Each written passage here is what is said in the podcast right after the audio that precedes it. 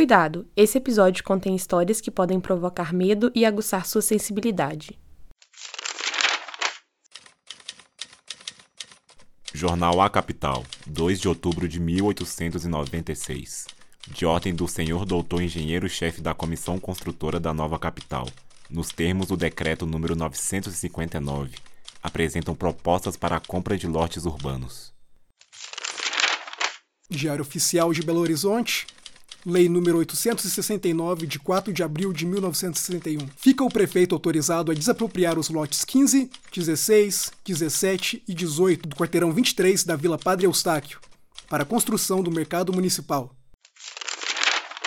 Diário Oficial de Belo Horizonte, Decreto número 3700, de 27 de março de 1980. Declara de utilidade pública a desapropriação de que trata o artigo anterior destina-se permitir à municipalidade a implantação de trecho da Avenida Barão Homem de Melo. Diário Oficial de Belo Horizonte. Decreto número 10.395, de 14 de novembro de 2000. Declara de utilidade pública a desapropriação de que trata o artigo anterior. Destina-se a permitir à municipalidade e a implantação da sede do Conselho Tutelar. Jornal O Tempo, 3 de maio de 2022. Prefeitura de Belo Horizonte autoriza desapropriações para intervenção viária na Arena MRV. Estão previstas, inicialmente, as remoções de 11 imóveis. Você sabia que Belo Horizonte é uma cidade assombrada? Existem diversas histórias de fantasmas na capital. Entre eles estão Fantasma do Bairro Serra, A da Lagoinha, Maria Papuda, Moça Fantasma e outras diversas criaturas que rondam a cidade durante a noite. Esses fantasmas causam medo em muita gente, mas também existem outras manifestações bem amedrontadoras aqui em BH. E é justamente sobre isso que nós vamos falar aqui hoje. Quais outros medos BH nos impõe? E como os espaços influenciam no surgimento desses medos? Eu sou Lucas Santana. E eu sou a Madu Mendonça, e nesse episódio vamos questionar a história dos espaços belo-horizontinos. Por que alguns locais causam medo? Qual é a relação entre o medo e as desigualdades sociais? Realmente existem fantasmas em BH? Você está ouvindo Onde Habitam Nossos Medos, a 12 temporada da Rádio Terceiro Andar.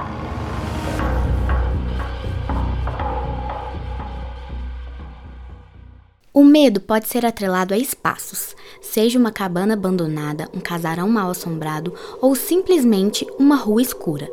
Mas existem diversas outras possíveis situações que também causam medo.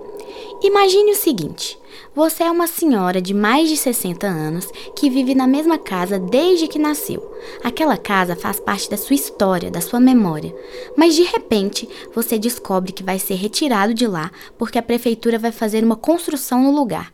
Você não sabe para onde ir, a prefeitura não dá abertura para acordos e tudo isso acontece de modo muito rápido, sem tempo para você se planejar.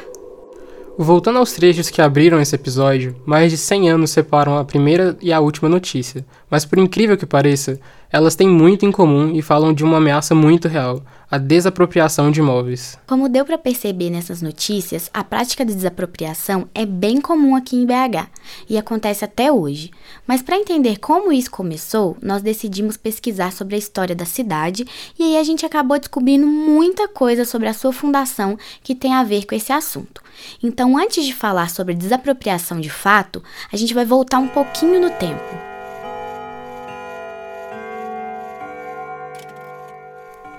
Diante do enfraquecimento da mineração em Ouro Preto e após a proclamação da República em 1889, uma onda de modernidade tomou conta do pensamento da elite brasileira e surge a necessidade de um deslocamento de poder. Então, na tentativa de deixar o passado monárquico para trás e celebrar a recém-república, em 1891 foi realizada uma constituinte estadual que decretava a mudança da capital mineira de Ouro Preto para um novo lugar, que ainda não havia sido decidido. Muitas disputas aconteceram para decidir onde seria a nova capital, e até então, cinco cidades eram candidatas: Barbacena, Juiz de Fora, Várzea do Marçal, Paraúna, que fica próxima a Curvelo, e a atual Belo Horizonte. E aí, após muito debate, em 1893, foi decidido que o Arraial Curral del Rei seria a futura capital de Minas Gerais. O objetivo do governo era criar uma cidade do zero, algo totalmente novo, mas a gente sabe que isso é bem difícil. É quase como aquela velha história de que Cabral descobriu o Brasil, como se ele não estivesse aqui antes. E assim como o Brasil já tinha habitantes, o Curral del Rei também. E aí, o que acontece com essas pessoas? E foi aí que começaram as desapropriações. E para entender como esse processo aconteceu, nós conversamos com a arquiteta e urbanista Patrícia Capanema, que realizou seu doutorado sobre os processos de formação de Belo Horizonte. Apesar né, de toda a, historiografia dizer que era uma vila, era um arraial, foi um impacto grande de remoção dessa toda essa população. Então, todo esse, o arraial foi praticamente inteiro demolido, praticamente não, foi todo demolido, pouco resta é, desse arraial e as famílias foram todas removidas para a construção da nova cidade. Então, existe é, um apagamento da história da memória de Belo Horizonte. Então, Belo Horizonte ela é inaugurada como se fosse, como a gente chama de tábula rasa, né? Era como se ela fosse construída num terreno vazio, é, um novo, um novo lugar mas esse novo ele não era vazio, né? Existiam pessoas que moravam ali, existia uma história daquele arraial, daquela cidade que foi completamente, quase que completamente apagado com a construção. Ou seja, Belo Horizonte já começou sua história com um marco expressivo de desigualdade. As elites chegam impondo seus desejos à futura cidade. Pesquisando mais sobre o assunto, nós encontramos o texto Fantasmas da Cidade Moderna, da professora da UFMG, Heloise Starling, e ela fala o seguinte. O projeto da nova capital de Minas Gerais trazia a marca da construção de uma cidade de população segregada, dividida em setores bem planejados e cercada espacial e fisicamente pela Avenida do Contorno, uma espécie de membrana protetora do ambiente urbano, feita para impor barreiras à participação e ao uso desse ambiente por largas camadas da população. Para tentar entender esse comentário da Heloísa, eu abri o Google Maps e pesquisei pela Avenida do Contorno, para conseguir visualizar essa segregação. E o mapa mostra literalmente uma avenida que circunda as regiões centrais de BH, como o Parque Municipal, a Praça da Liberdade e o Palácio das Artes. Então, realmente é uma barreira física que protege a região central. Essa segregação espacial e social, que vem atrelada a uma busca constante pela modernidade, acaba resultando no surgimento de fantasmagorias. É quase como se os conflitos da cidade se transformassem em mitos e fantasmas, como explica a Heloísa. Anjos que passam como fantasmas parecem prenunciar a atmosfera ambígua de uma cidade onde a atração irresistível pelo novo, misturada à negação radical de qualquer vestígio do passado, assume uma conotação cada vez mais sombria. De fato, à medida que o velho Curral del Rei vai se transformando em escombros, aos seus moradores, como alma penadas de séculos distintos, parece restar apenas caminhar, de um lado para o outro, com a expressão ansiosa e inquieta de quem percebe a própria condição de óbice dos processos de modernização. Nesse trecho, a historiadora traz a metáfora de que os antigos moradores do Curral del Rei tenham se tornado almas penadas dos séculos distintos. E aí, a Heloísa também tenta entender como algumas histórias fantasmagóricas de BH têm relação com esse surgimento da cidade. Ela cita, por exemplo, a Maria, que é popularmente conhecida como Papuda. Essa mulher é uma ex-moradora do Corral del Rei que teve sua casa destruída durante a construção de BH e por isso teria amaldiçoado a cidade. A lenda conta que ela já foi vista por alguns governadores do estado e que todos morreram logo depois. Maria Papuda era uma mulher negra que foi invisibilizada por essa lenda. Se você pesquisar seu apelido no Google, por exemplo, vai encontrar vários textos fantasmagóricos sobre a história, mas quase nenhum retrata a Maria como uma ex-moradora de BH e que conte uma perspectiva sobre a sua história. Ela sempre foi desumanizada encontramos apenas um site que questiona essa história, uma página do Centro de Documentação Eloy Ferreira da Silva, o CEDEFS, que fala sobre pessoas negras como sujeitos históricos. Esse centro é uma organização não governamental de promoção da informação cultural e pedagógica sobre os movimentos sociais. Em uma das publicações do CEDEFS, a escritora Josimere Pereira retoma a memória de algumas pessoas negras na história do Brasil, e uma delas é a Maria Papuda. Esse texto questiona o apagamento da Maria e a valorização de uma lenda que a desumaniza. A casa da Maria Papuda ficava onde hoje é o Palácio da Liberdade, e uma coisa que nos chocou muito durante nossas pesquisas é o fato de que o Museu do Circuito da Liberdade conta essa lenda da Maria que ela amaldiçoou a cidade e os governadores, e aí isso acaba só reforçando as ideias fantasmagóricas e reais sobre essa mulher. Além da Maria, a Heloísa Starling também cita outras pessoas que se tornaram fantasmas para BH. Um deles é o fantasma da Serra. Só que diferente da Maria, ele não surge de uma pessoa que de fato existiu, mas ele é a representação de um grupo, os funcionários públicos que vieram de Ouro Preto trabalhar na nova capital. O fantasma da Serra geralmente aparecia na Rua do Ouro, quase na esquina com a Avenida do Contorno, e amedrontava os moradores com seu terno preto e guarda-chuva na mão nas noites de junho. Apesar desse fantasma ser visto no bairro Serra, que é um local rico e nobre da região centro-sul de BH, muitos desses funcionários públicos vindos de Ouro Preto não foram morar lá, mas sim em vilas e aglomerados.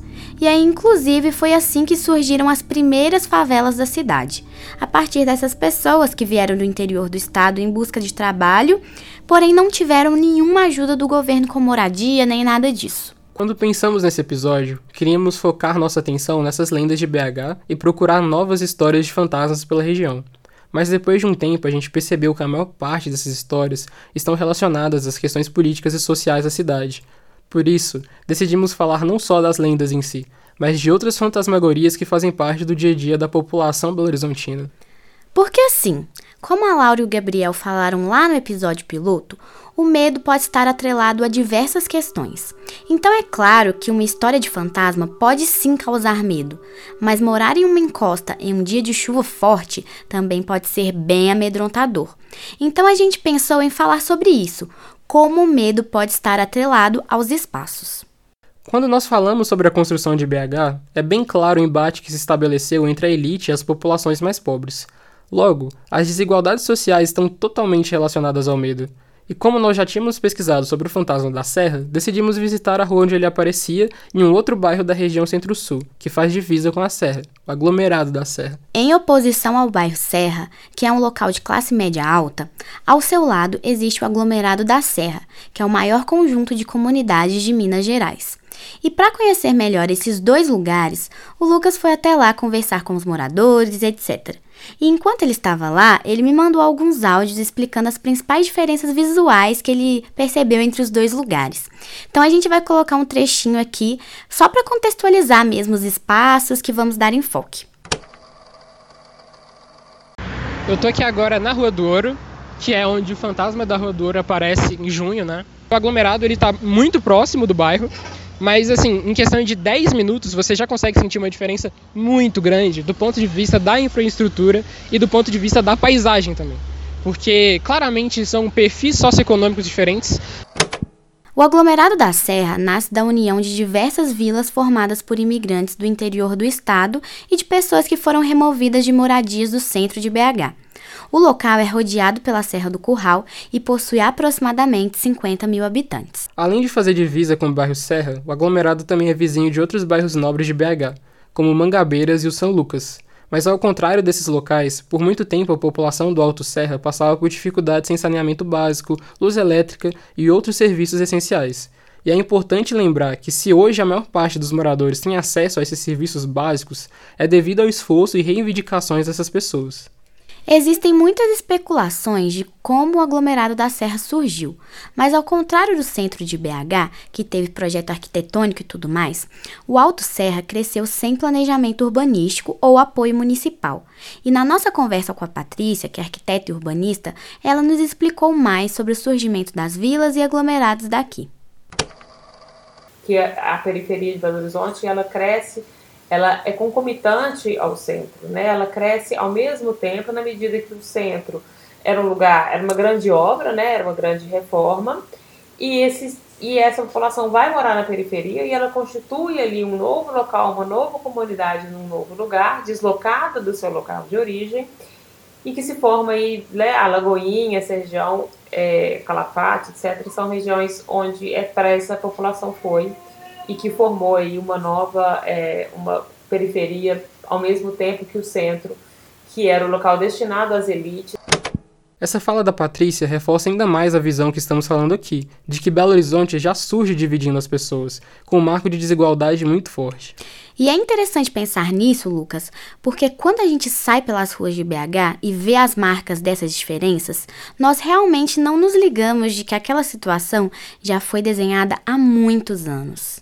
Então, para entender um pouco mais sobre esses aspectos históricos e sociais que nós citamos até aqui, eu fui até o aglomerado da Serra e conversei com alguns moradores antigos da região. É, qual que é o seu nome? Iracema Silva Barro. Você mora aqui há quanto tempo? Tem 40 anos. 40 anos? Uhum. É, de, nos 40 anos que você mora aqui, qual, tipo, o que, que você acha que mais mudou assim no bairro? Mudou. Quando, quando eu cheguei aqui, aqui não tinha rua.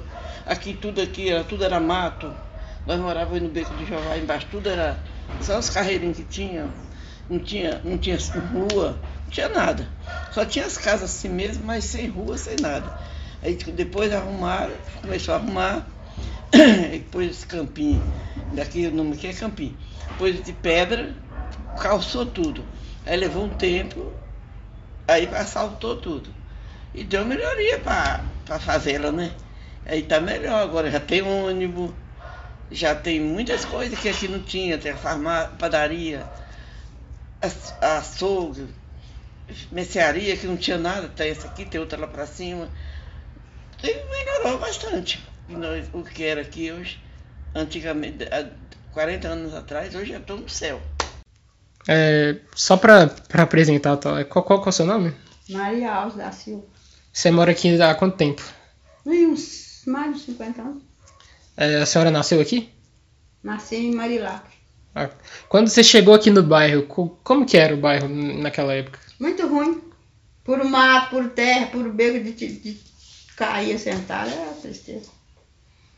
Agora que melhorou que a prefeitura fez coisa aí, mas era muito ruim. O que que, o que que a senhora acha que mudou, assim, que melhorou o bairro? Melhorou as ruas, escadaria que só tinha bequinho de molego tem riba. E também é, fez asfalto nessas ruas que era terra. Os moradores do Alto Serra têm diversas histórias para contar, seja da evolução do bairro ou de memórias e laços que eles construíram naquele lugar. Por isso, além de falar sobre o medo, nesse episódio nós também queremos questionar a história elitista de BH, que não dá ouvidos a pessoas como a Dona Iracema, a Dona Maria Alves ou ainda a Maria Papuda. Dona Iracema e Dona Maria Alves destacam as melhorias que aconteceram no aglomerado nos últimos anos. E aproveitamos essa oportunidade para lembrar que, apesar de nosso enfoque ser nos problemas sociais de BH, nós não estamos aqui para estigmatizar ainda mais o Alto Serra. Então é importante reconhecer que lá é um lugar com muita diversidade cultural e, além de tudo, um local cheio de vivências e conhecimentos. Vem. Vai embora. Vem Apaga a luz. O que você quer? Não tenha medo, vem pro escuro. Vem, rápido, vem com a gente. Não, olha pra trás. Shhh. Sussurros.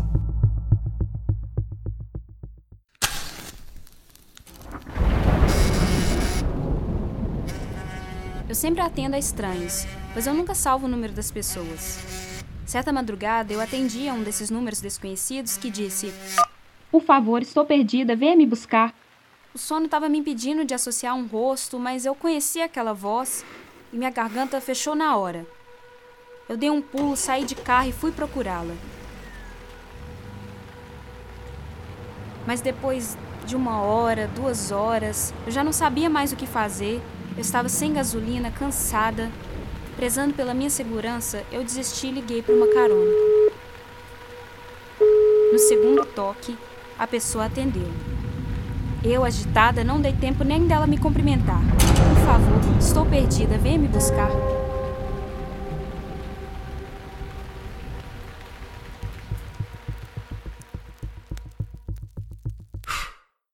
Vocês já ouviram a minha percepção sobre as diferenças entre o aglomerado da Serra e o bairro Serra. Mas para ter uma opinião mais contundente sobre isso, nós conversamos com uma moradora do Alto Serra para que ela nos contasse um pouco da sua vivência. Luísa Nonato é moradora do aglomerado desde criança e faz mestrado em educação na UFMG. Além disso, ela é do bloco de carnaval Seu Vizinho e participa de algumas ações sociais na sua comunidade. E a minha relação com o bairro Serra já foi assim bastante conturbada, né? É, tem várias experiências. Quando eu estudava, quando era a minha escola de ensino fundamental, era dentro da serra. Então, era dentro da favela, eu estudava perto de casa. Era coisa de cinco minutos para chegar na escola. Quando eu fui para o ensino médio, eu precisei mudar de escola. E não tem escolas de ensino médio tão próximas da minha casa assim, né? No momento em que eu estudava, não tinha. E aí eu tinha que me deslocar. E eu precisava ir para outro bairro, né? Então, eu atravessava o bairro Serra e ia para o Mangabeiras, que é um bairro próximo também, né? Então, ali era uma relação já de me ver diferente daquelas pessoas. Era sempre isso. Era uma sempre foi uma questão para mim, entendeu? Eu sabia que eu era diferente deles. Eu sempre achava que era uma questão de pobreza mesmo, que eu era pobre, eles sabiam que eu era pobre, mas depois eu fui entendendo que tinha outras questões também, tinha a ver com a minha aparência, tinha a ver com a minha forma de vestir, de falar, tudo isso influenciava também, né? E aí essa foi uma primeira um primeiro momento assim de embate assim que eu tive, né, de perceber isso, de reconhecer que haviam essas diferenças, né? E que aquilo começou a mexer comigo, né? Quando pensamos nessa questão do medo relacionado a algum espaço, o aglomerado da Serra sofre com a questão da estigmatização dos moradores, como contou a Luísa. E isso acontece, em parte, por causa de uma parcela da mídia que representa as favelas falando apenas de aspectos como a pobreza e a violência, construindo uma narrativa incompleta e parcial. Assim, é importante valorizar e dar ênfase aos vários projetos que existem dentro das periferias e que mostram aspectos desses locais que vão muito além de enquadramentos voltados para a marginalização.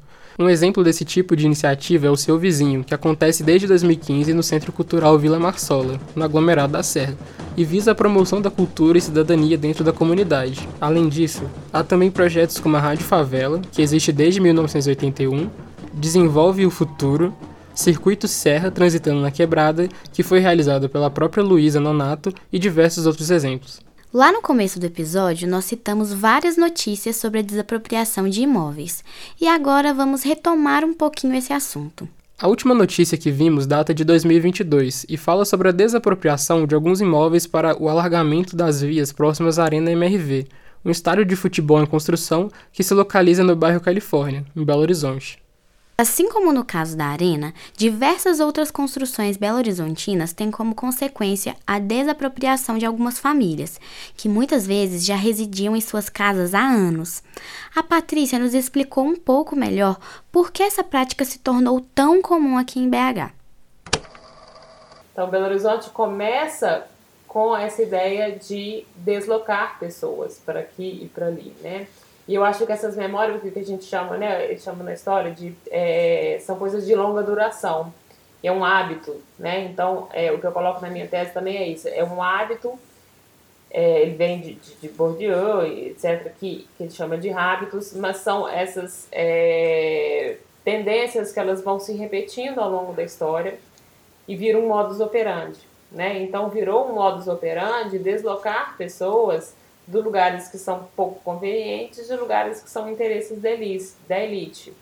É, apagando a memória das pessoas, as raízes das pessoas com esses locais, é, de acordo com interesses mobiliários, políticos, etc. Né? Então, claro que cada ocupação, claro que cada remoção ela tem um pouco dessa história, mas não só Belo Horizonte, mas o Brasil como um todo né, tem essa memória de. É, é que a gente chama, chama na geografia de é, desterritorializar de tirar pessoas do seu território e levar para outro, né? E aí você tira as raízes daquela comunidade e leva em outra e assim muda o modo de vida, muda as relações é, comunitárias ali, nessas relações de vizinhanças, elas todas são reviradas no momento que você tira uma população de um lugar para levar para outro, né? Aglomerado da Serra também já foi palco para desapropriação. Isso porque em 2004 a Prefeitura de Belo Horizonte iniciou o projeto Vila Viva, que prometia diversas melhorias ao aglomerado, como a realização de obras de saneamento, a implantação de parques e a erradicação de áreas de risco. No entanto, algumas dessas construções dependiam da realocação de moradores. O projeto Vila Viva realmente realizou melhorias significativas no aglomerado, e alguns dos moradores que entrevistamos disseram ter gostado muito dessas mudanças. Uma das obras mais citadas foi a construção da Avenida Cardoso, que une o bairro Serra ao Santa Efigênia. Muitas pessoas citam a melhoria no trânsito como um dos aspectos positivos das obras na Avenida Cardoso.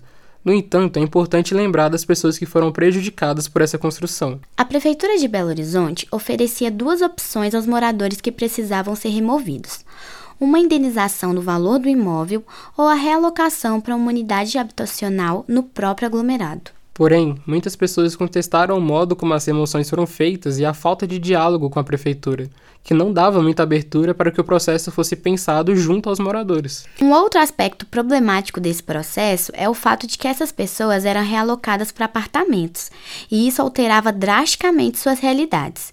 É o que nos explica a advogada Maria Tereza Dias. Eu não imagino você se for removida a, a favela da Serra ou do Papagaio, do Morro do Papagaio, que tem várias comunidades ali, né? É claro, isso vai mudar o tecido urbano, isso vai mudar a visão da cidade, o apagamento daquela situação social, né? Tanto que uma das grandes discussões que essa política que o município de Belo Horizonte faz dos chamados predinhos, né, nessa comunidade, remove pessoas das áreas sem ouvir a comunidade, né? Então, talvez nesse tipo de política pública, né, de eu estou me referindo aqui à construção dos predinhos, aí sim a gente pode ver um apagamento, porque muda a, a estrutura das casas, né? Muitas pessoas nem querem morar nos predinhos a pessoa sai de uma casa onde ela tem uma maior gestão, pode plantar, tem animais, e vai para um condomínio onde tem que é, morar forçadamente com outras pessoas com as quais talvez elas nem venham a ter uma relação muito amistosa, ou então é, uma dificuldade para conseguir viver numa, numa, numa situação de condomínio, né, onde você tem que dividir despesas e nós estamos falando de áreas onde a população tem mais baixa renda, né? Então, são uma série de fatores, dá para ver essa questão sob diversos ângulos, a depender do tipo de comunidade, do tempo que ela se consolidou no lugar, né, das formas de vida que, que ela construiu ali e tal, podendo então a remoção, de fato, causar essa, esse apagamento, né, da história e do esquecimento, não só das pessoas, mas daquela situação social. Eu sei que tem gente que vai pensar: ah, mas eu moro em apartamento e não tem nada demais nisso. Realmente não tem, mas imagina passar a sua vida toda criando galinhas, fazendo horta e do nada ir morar em um local que não tem lugar nem para estender roupa. Com certeza, Lucas. E tudo isso precisa ser acordado com os moradores antes do início do projeto. Mas infelizmente, parece que não é isso que acontece e as pessoas precisam sofrer as consequências dessas desapropriações repentinas. Mais uma vez, as pessoas da periferia sendo silenciadas. É quase como um retorno à história da Maria Papuda, que foi removida da sua casa sem ser ouvida. Essas pessoas precisam ser ouvidas. Suas versões da história também são importantes. Me deixem falar. Quero contar minha história. Vocês não vão me calar. Esse episódio foi produzido e apresentado por Lucas Santana e Maria Eduarda Mendonça, sob orientação do professor Felipe Jacome e do estagiário docente Rafael Francisco. A gravação foi feita por Frederico Pessoa e a arte de divulgação por Laura Adler e Letícia dos Anjos. Para o quadro Sussurros, utilizamos o texto Telefone de Laís Carsters, postado em 18 de outubro em seu perfil no Twitter, e a narração de Isadora Oliveira. A Rádio Terceiro Andar é um projeto de ensino, pesquisa e extensão coordenado pelos professores Felipe Jacome e Sônia Pessoa. A 12ª temporada conta com Laura Adler e Gabriel Barcelos como editores-chefes. Para saber mais, acesse fafish.fmg.br barra terceiro andar e nos siga nas nossas redes sociais no arroba Rádio Terceiro Andar.